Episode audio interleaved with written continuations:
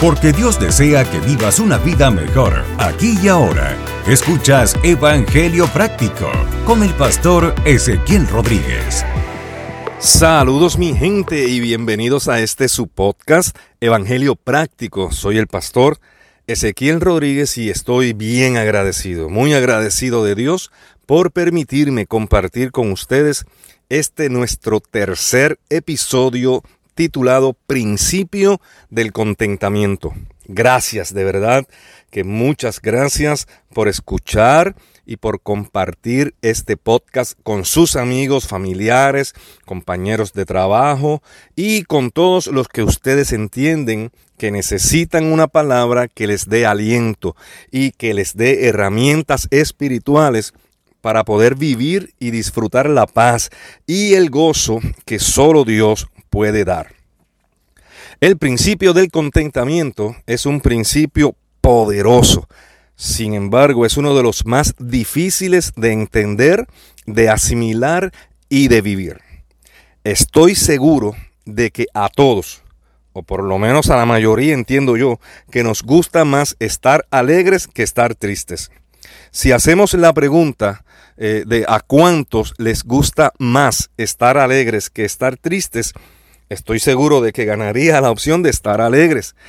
La alegría es buena, es buenísima, es hermosa, nos da placer cuando algo nos favorece, cuando algo nos agrada, cuando nos ocurre algo bueno, cuando recibimos buenas noticias, cuando lo estamos pasando bien con la gente que amamos, o sea, en buena compañía. Y definitivamente esto nos hace estar de muy buen ánimo. Vivir alegre, vivir alegres está brutal, como decimos aquí en PR, en Puerto Rico. Vivir alegres está brutal. Es más saludable vivir alegre que vivir en tristeza o en depresión. De hecho, las investigaciones científicas indican que desde el punto de vista muscular, eh, sonreír lleva menos tiempo que fruncir el ceño y sonreír involucra solamente 17 músculos, mientras que enojarse involucra 43. Ahora, estamos claros que la realidad es que nosotros sabemos que no todo el tiempo vamos a estar así hay situaciones en la vida que nos duelen, que nos llenan de angustia y de tristeza. Por ejemplo, cuando llega la enfermedad a nuestro cuerpo, o ¿verdad? llega la enfermedad hacia el cuerpo de algún ser querido, el fallecimiento de algún ser amado, eh, un divorcio, la separación, ya sea por razones de trabajo o de estudio, la pérdida en todas sus manifestaciones, el abuso o las injusticias, son situaciones que añaden tristeza y desesperanza a nuestra vida. Eh, quiero aprovechar antes de continuar, quiero aprovechar para hacer una aclaración importante. Esto de vivir los principios del reino de Dios no tiene nada que ver con la salvación del alma de nadie. O sea, si decides vivir los principios del reino o no, no determina si te salvas o te pierdes. Estamos clarísimos que la salvación es solo por gracia y que viene solo por la fe en el sacrificio de Cristo cuando lo aceptamos a Él como nuestro Señor y nuestro Salvador. Ahora bien, los principios del reino son leyes espirituales que Dios revela en su palabra y que si los aplicamos vamos a avanzar en nuestro crecimiento espiritual, vamos a adelantar en esa vida espiritual lo que quizás nos iba a tomar 10 o 15 años en alcanzar, 10 o 15 años en lograr, cuando aplicamos los principios del reino, podemos obtenerlo en 3 o en 4 años. Ciertamente vivir los principios del reino nos posiciona, o sea que nos facilita estar en situaciones bien favorables para recibir galardones y recompensas de parte de Dios, que están reservadas solo para los que cumplen dichos principios. Mire lo que dice el escritor del libro de Hebreos en el capítulo 11, en el verso número 6. Dice, de hecho, sin fe es imposible agradar a Dios. Todo el que desee acercarse a Dios debe creer que Él existe y que Él recompensa, escuche bien, que Él recompensa a los que lo buscan con sinceridad. Ahí vemos claramente que el deseo de nuestro Padre es, primero, que lo agrademos a Él usando nuestra fe. Y esto implica, de manera, ¿verdad?, este, eh, en lo opuesto, que si no usamos nuestra fe, lo vamos a desagradar. Y en segundo lugar, esto es bien importante que entendamos que Dios pone en el mismo nivel de importancia, mire esto, Dios pone en el mismo nivel de importancia que creamos que Él existe y que Él quiere darnos recompensas. Es decir, de la misma manera que creemos que Dios existe, de esa misma manera tenemos que creer que Él nos quiere recompensar. Pero, pero pastor, ¿por, ¿por qué Dios nos quiere recompensar si, si con ser salvos es suficiente? Yo no necesito que Dios me recompense. Qué equivocados están los que piensan de esa manera. Y yo era uno de los que pensaba así hace muchos años atrás, porque eso fue lo que me enseñó el legalismo.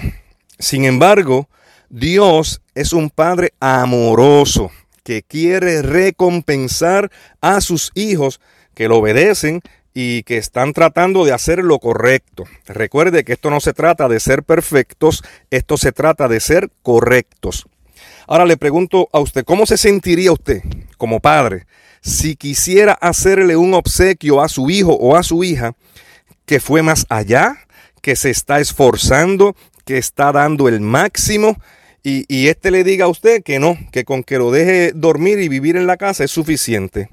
Usted se sentiría mal y quizás se sienta hasta ofendido porque usted tiene los recursos y tiene la buena intención de galardonarlo. Dios nos quiere recompensar porque Él es así, porque esa es su naturaleza. O sea, los perros ladran, los gatos maullan, los gallos cantan y Dios bendice. Esa es su naturaleza. Dios bendice y recompensa. A lo mejor toda tu vida has escuchado de la religión y del legalismo que Dios quiere castigarte, que está velándote para darte contra el piso si lo haces mal. Pero aquí dice otra cosa, aquí dice que Él quiere recompensar, pero ojo, no es a todo el mundo. Él quiere recompensar no a todo el mundo, sino a los que le buscan y, lo que y los que le buscan bien, como Él lo establece y no como a nosotros nos parece. Pero eso lo vamos a tratar en otro episodio. Vamos a volver al principio del contentamiento. El principio del contentamiento dice que debemos alegrarnos en el lugar y en la situación en la que nos encontremos. Independientemente si nos gusta o nos disgusta, si entendemos o no, si estamos de acuerdo o no. El principio de dice que estemos felices y gozosos, no que estemos de acuerdo. Pastor, pero eso no puede ser, eso está cañón, como decimos aquí en Puerto Rico, eso está difícil, eso es casi imposible. Créanme que eh, yo estoy claro en que esto es más fácil decirlo que vivirlo. Pero no se asuste, esto no es locura ni es masoquismo. Mire lo que dice el salmista David en el Salmo 70, número 4. Dice, gócense y alégrense en ti todos los que te buscan y digan siempre y digan siempre los que aman tu salvación, engrandecido sea Dios. Y mire lo que dice el apóstol Pablo en el Nuevo Testamento, en la primera carta del apóstol Pablo a Tesalonicenses, en el capítulo 5, verso 16. Estad siempre gozosos. Y también Pablo escribiéndole a los hermanos en Filipo, en el libro de Filipenses capítulo 4, verso 4, escribe, estén siempre llenos de alegría en el Señor. Lo repito, alégrense. En la versión Reina Valera dicen, otra vez digo, regocijaos. Ahora, si usted notó, hay una palabra que se repite en los tres versículos que leímos. La palabra siempre. Cuando hablamos de que debemos alegrarnos en toda situación, no quiere decir que vamos a estar felices y riéndonos a carcajadas cuando nos suceden cosas malas o cuando perdemos a alguien o perdemos algo que valorábamos demasiado o cuando todo nos sale al revés de lo que planificamos. No significa tampoco que estar tristes sea pecado. Estar triste no es un pecado. Porque la palabra de Dios dice en Mateo capítulo 26, verso 38, que Jesús estaba hablando con sus discípulos y les dijo, y les dijo a sus discípulos, mi alma está destrozada de tanta tristeza hasta el punto de la muerte. Mire eso, mi alma está destrozada de tanta tristeza hasta el punto de la muerte. Wow. La tristeza, al igual que la alegría, son emociones que Dios creó. Fue Dios el que las hizo y las sembró en nuestra alma. Dios fue el que creó estas emociones. Es importante, es importante que podamos manifestar todas nuestras emociones en orden y no dejando que éstas nos controlen. Cualquiera que le diga a usted que no puede estar triste, que usted no puede llorar o que no se ría o que esté feliz, está completamente equivocado. Los seres humanos tenemos emociones con las que reaccionamos ante las diferentes ante los diferentes eventos que nos suceden en la vida. Y eso es perfectamente normal. Escuche bien, se vale estar triste. Lo que no se vale es vivir tristes. Se vale estar enojado. Lo que no se vale es que el enojo y la ira nos controlen. Las emociones son de Dios y Él las puso en nosotros como herramientas para expresarnos como seres humanos. Lo que no podemos permitir es vivir gobernados por las emociones. Nosotros debemos vivir gobernados por el Espíritu de Dios revelado en su palabra. Estás escuchando Evangelio Práctico. Entonces lo que el principio del contentamiento quiere decir es que nos alegramos siempre porque en medio de cualquier situación, no importa la angustia, el dolor o la tristeza que nos produzca esa situación, y a pesar de cómo nos sintamos, nosotros tenemos esperanza y tenemos fe en aquel que prometió que estaría con nosotros todos los días hasta el fin del mundo. Nuestra esperanza y nuestra fe descansan en aquel que todo lo puede y que no hay nada que se le haya salido de las manos o que se le haya ido de control. Las cosas que nos suceden que parecen malas o que nos añaden dolor o tristeza son parte de la vida, son parte de una naturaleza caída y podemos escoger vivirlas en amargura o en alegría, sabiendo que al final todo, todo obrará para nuestro bien. El apóstol Pablo lo expresó claramente en su carta a los romanos en el capítulo 8, versículo 28. Dice, y sabemos que a los que aman a Dios, todas, todas las cosas les ayudan a bien. Esto es, a los que conforme a su propósito son llamados. Todas las cosas son todas las cosas. No unas sí y otras no. No las que me alegran sí y las que me entristecen no.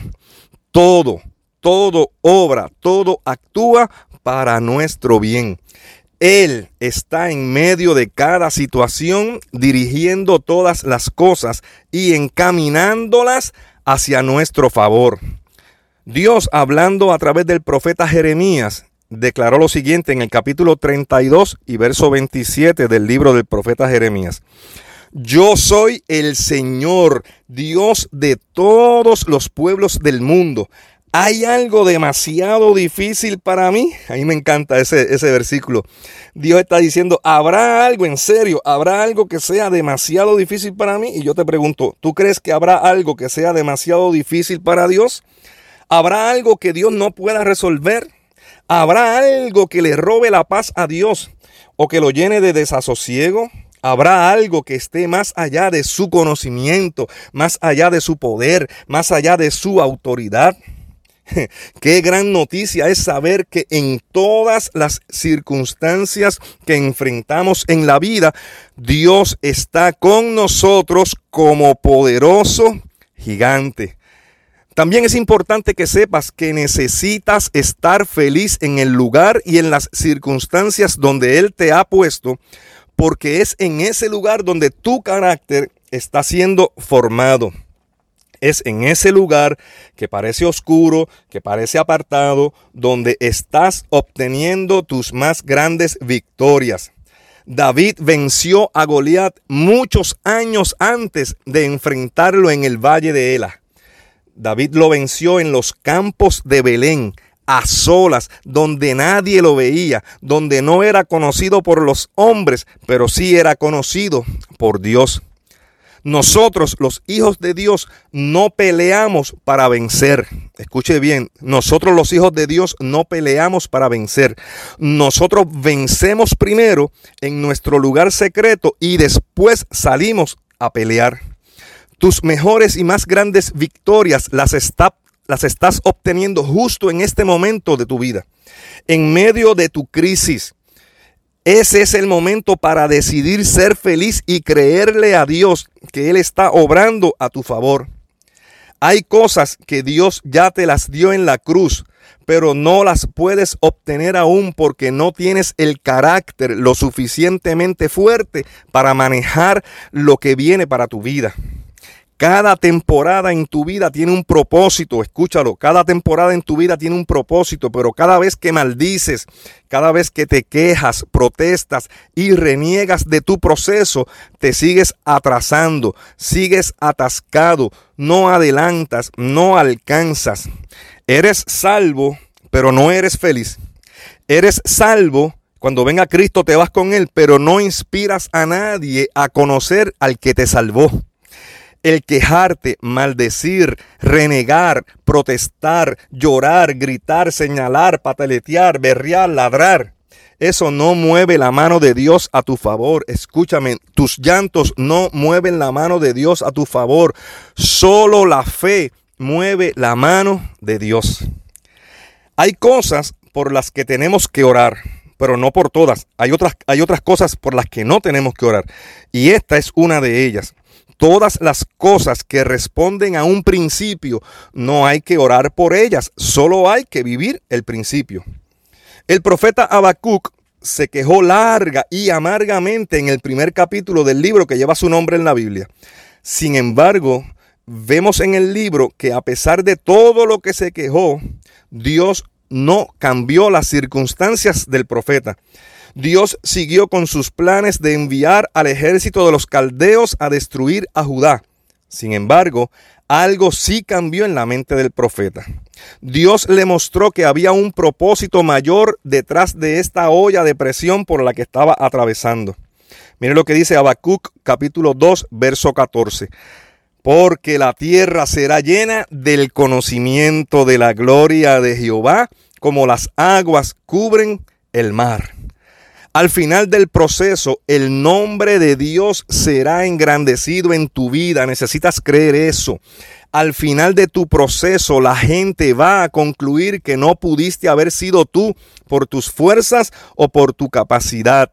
Si decides alegrarte en medio de tu proceso, si decides bendecir el proceso aunque, aunque te duela, si decides bendecir a Dios en medio de tu proceso, aunque todos crean que perdiste el juicio, aunque todos piensen que te volviste loco o loca, si permites que esta verdad gobierne tu vida, que este pensamiento gobierne tu mente, aquellos que hoy te miran con incredulidad y que te miran con lástima, tendrán que sentarse en primera fila para ver cómo Dios te promueve, para ver cómo Dios te posiciona en un nuevo nivel de gloria.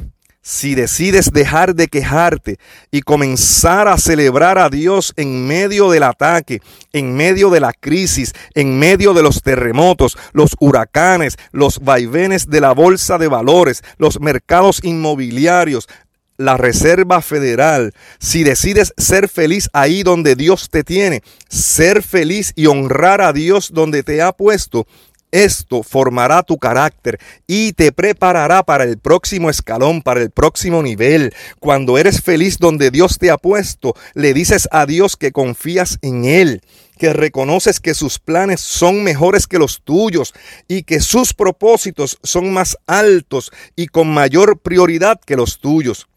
Cuando decidimos aplicar y vivir el principio del contentamiento, nuestra mentalidad cambia. Mire lo que dice Habacuc 3:18. Con todo yo me alegraré en Jehová y me gozaré en el Dios de mi salvación. Hubo un cambio en la mentalidad del profeta como resultado de un carácter formado, fuerte y preparado para lo que Dios iba a hacer con él. Decide ser feliz en medio de tu situación. Tú que me escuchas, cualquiera que sea tu situación, no es que te deleites en tu dolor o que te deleites en tu angustia, sino que decidas gozarte porque en medio de ellas le crees a Dios que Él sigue en control de tu vida y que sus planes son mejores que los tuyos. Al final, todo obrará para nuestro bien y para que nuestro carácter sea lo suficientemente fuerte para sostenernos en las nuevas alturas donde su gracia nos va a posicionar. Y recuerda que Dios quiere que vivas una mejor vida aquí y ahora. Bendiciones. Gracias por escuchar este episodio de Evangelio Práctico. Te invitamos a que te suscribas para que recibas nuevos episodios del podcast. También déjanos tus comentarios en el encasillado y escríbenos a pastoresequiel.evangeliopráctico.com. Queremos escuchar tu opinión. Evangelio Práctico, el podcast.